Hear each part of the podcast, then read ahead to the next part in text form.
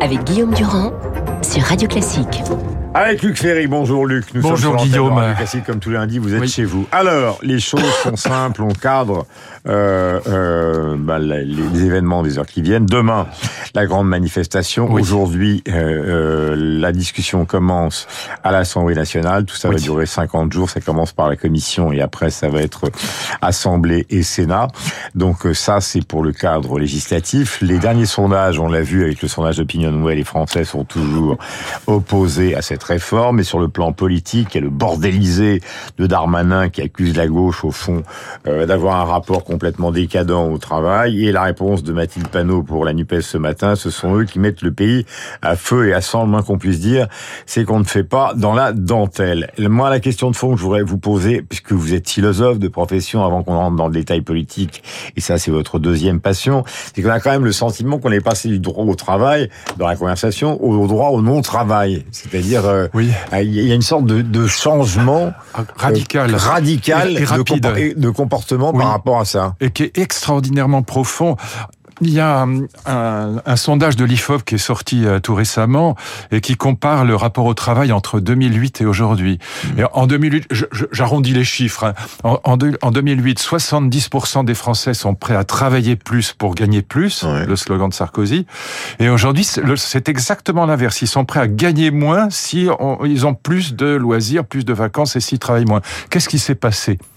Pour que ce changement soit aussi rapide et aussi brutal, parce qu'on n'a jamais vu ça. Je crois qu'il n'y a aucun sondage qui puisse euh, être comparé et à celui-là. C'est ça le soubassement de l'opposition. Bien sûr, c'est ça le soubassement de l'opposition, parce qu'on voit que c'est pas simplement une opposition habituelle, syndicale, de gauche, euh, traditionnelle. Bon, dans ce cas-là, on fait avec.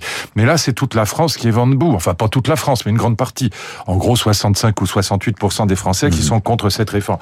Et c'est lié, évidemment, au big quit et au quiet quit, à la grande démission, à la démission tranquille. 50 millions d'Américains ont quitté leur travail, un million de Français. On, on le disait tout à l'heure. Hmm. On parlait du transport en autocar, en bus, c'est pareil pour les poids lourds, mais c'est pareil pour la restauration, pour l'hôtellerie. Il y a euh, plusieurs centaines de milliers de postes dans l'hôtel, dans la restauration. Il y a 200 000 postes dans la restauration et l'hôtellerie qui ne sont pas pourvus. Et donc, il y a un rapport au travail qui a totalement changé depuis la pandémie. Et pourquoi? Ça, c'est vraiment le fond du problème. Et c'est, en effet, d'un point de vue philosophique absolument passionnant. Le communisme et le catholicisme se sont littéralement effondrés en France. Ouais. Le communisme était à 25% de l'électorat dans les années 60-70 mmh. encore. Euh, il est à 2% aujourd'hui. Euh, 95% des Français étaient baptisés en 1950. Ils sont 30% aujourd'hui. Il y avait 45 000 prêtres, ils sont 5 000. Quel rapport avec le travail? C'est une évidence. Vous allez vous poser la question. Il n'y a pas de seconde vie, c'est ça l'idée. Pour, pour, un, pour un communiste, il y avait une vie après la Révolution, ça valait le coup de se battre pour la Révolution. Pour un catholique, bon bah c'est, Marx disait l'opium du peuple, bah ça valait la mmh. peine bah, de passer sa vie à en suer, si je puis dire, à travailler, à s'occuper de ses enfants, de sa famille, à avoir euh, au fond à, à, à affronter Et après, des épreuves. on lisait les poèmes d'Aragon. Après, après, on était au paradis, surtout, mon ami. On, on croyait à la résurrection de Lazare. Et donc, euh, quand Imaginez ça, quand vous n'avez pas de deuxième vie, mm. c'est ici et maintenant qu'il s'agit de ne mm. pas la gâcher. Donc je ne vais pas gâcher ma vie pour la gagner, je vais pas perdre ma vie pour la gagner. Mm. Et donc c'est ça qui a changé. Pendant la pandémie, les gens ont réfléchi, ils se sont dit mais au fond, j'ai un boulot d'imbécile, je, je, gagne 1800 balles par mois, mais pour faire un truc qui ne m'intéresse pas, qui, qui, est simplement pour avoir le salaire à la fin. Donc quiet quit, big quit.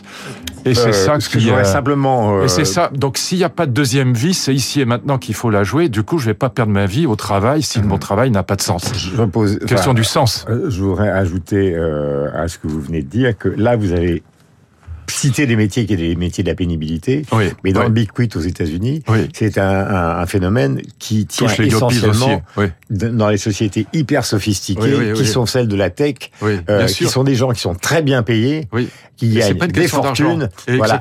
Et, et c'est pas du tout le même rapport avec la pénibilité, c'est que eux ils ne veulent plus et stress, pas une question de pénibilité. Et, non, c'est la vision du travail, c'est le les sens. objectifs. C'est la question du sens de la vie. Au fond, c'est la mise en cause d'Amazon pour faire simple. Oui, pas seulement, c'est la question du sens de la D'ailleurs, quand vous regardez les, demandes des jeunes quand ils sortent de, de, de boîtes d'écoles de commerce ou d'écoles d'ingénieurs prestigieuses et qui peuvent donc être mm. parmi cette frange de la jeunesse qui peut en partie choisir son travail, dire ah bah écoutez non je veux pas. Mm.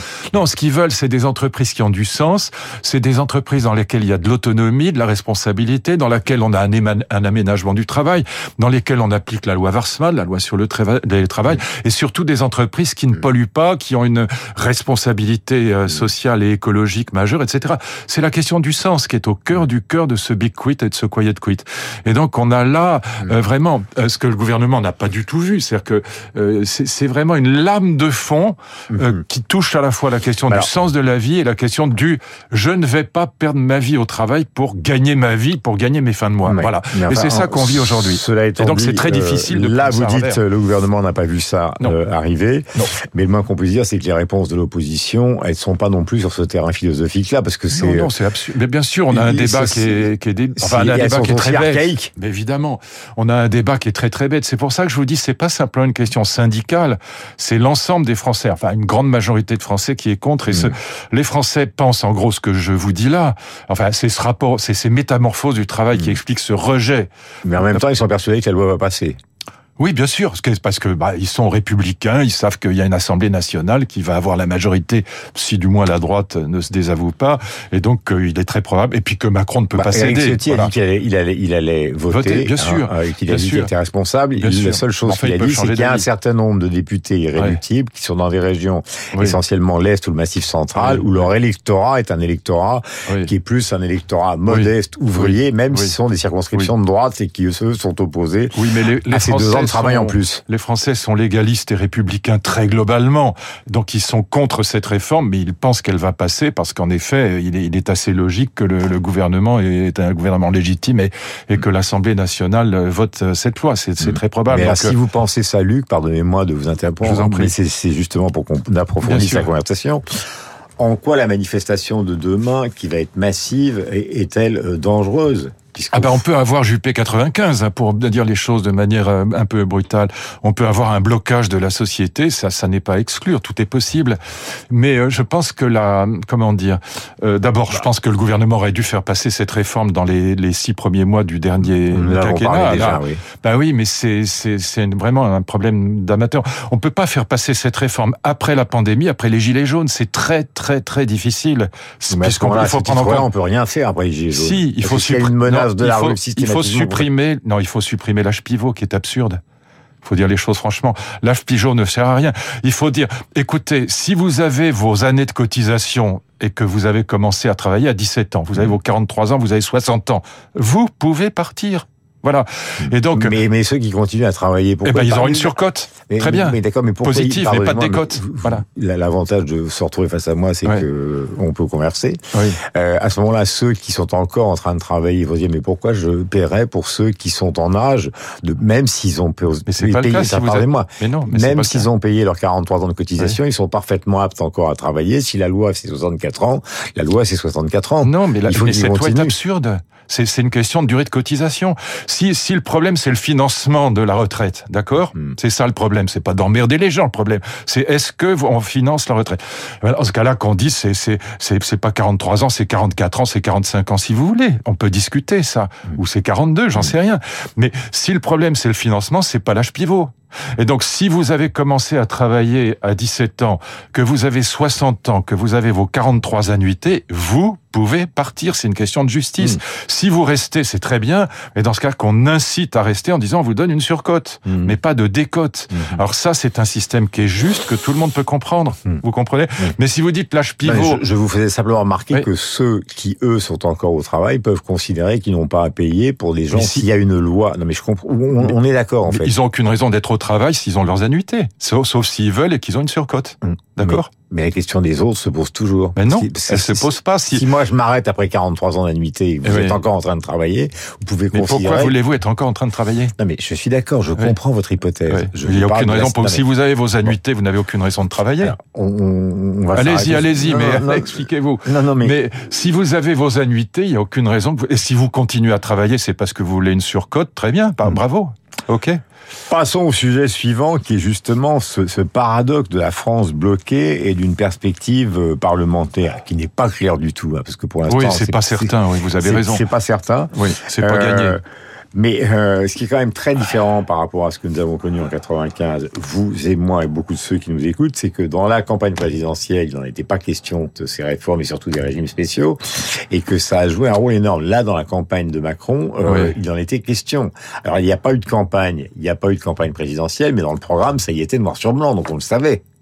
Oui, mais vous savez très bien ce que répondent les gens. Ils disent on a voté pour vous, non pas pour votre programme, mais parce qu'il y avait Marine Le Pen en face. Hmm. Voilà, ce qui est vrai. On a connu exactement la même chose quand j'étais au gouvernement. Quand, quand, Chirac a été élu, il a été élu avec 82% des, des voix euh, face à Jean-Marie Le Pen. Mais toute la gauche lui disait, mais attendez, on n'a pas voté pour vous, on a voté contre Le Pen. Mmh. Et donc, euh, votre programme, on s'en fiche. Et donc, c'est ce que disent les gens qui sont dans la rue aujourd'hui. Ils disent, vous profitez du fait qu'on a voté pour vous parce qu'il y avait en face Marine Le Pen et qu'on ne voulait pas d'elle, et vous en profitez pour faire passer un programme dont vous savez très bien qu'on ne voulait pas.